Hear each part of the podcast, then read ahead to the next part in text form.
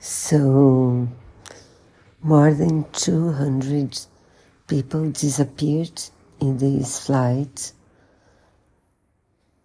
We get to know in the series a bit about some of the families, of their families, and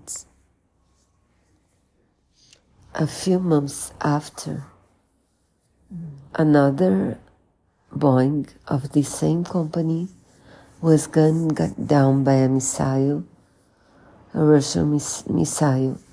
So the company, the company bankrupted uh, a bit after that. As I told you, what made me dislike this series is not the essence or the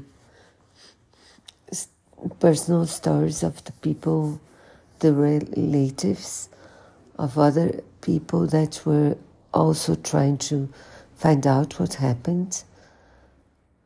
What I did not like at all were the two journalists. Too much time is spent on them, in my opinion.